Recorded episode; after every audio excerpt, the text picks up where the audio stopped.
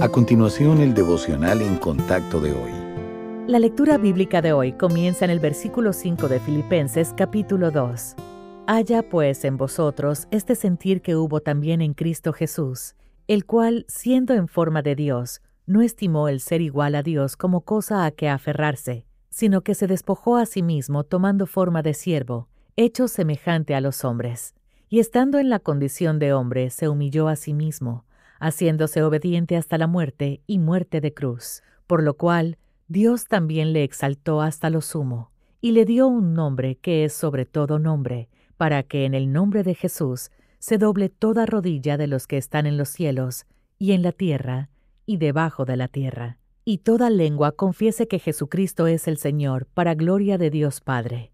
Por tanto, amados míos, como siempre habéis obedecido, no como en mi presencia solamente, sino mucho más ahora en mi ausencia, ocupaos en vuestra salvación con temor y temblor, porque Dios es el que en vosotros produce así el querer como el hacer, por su buena voluntad.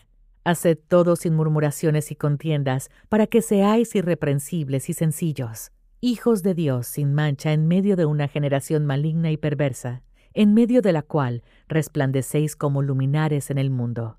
Asidos de la palabra de vida, para que en el día de Cristo yo pueda gloriarme de que no he corrido en vano, ni en vano he trabajado.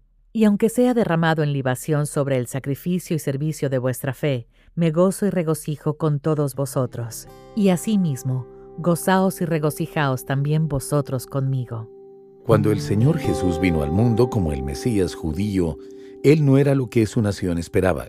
Aguardaban un rey poderoso que los libertara de los romanos. Aunque él podría haber eliminado la presencia romana de la región, esa no era la misión que le encomendó su padre. Más bien, el Hijo del Hombre no vino para ser servido, sino para servir y para dar su vida en rescate por muchos. El Señor Jesús dejó las glorias del cielo y se humilló para asumir la condición de siervo lo que en aquel momento era un esclavo permanente y sin remuneración, y la máxima demostración de servidumbre. El Hijo de Dios vino al mundo dispuesto a hacer todo lo que su Padre le ordenara, y eso incluía morir en una cruz por pecadores indignos como usted y como yo. Un siervo no es independiente ni está enfocado en sí mismo, sino que se concentra en hacer todo lo que diga su amo.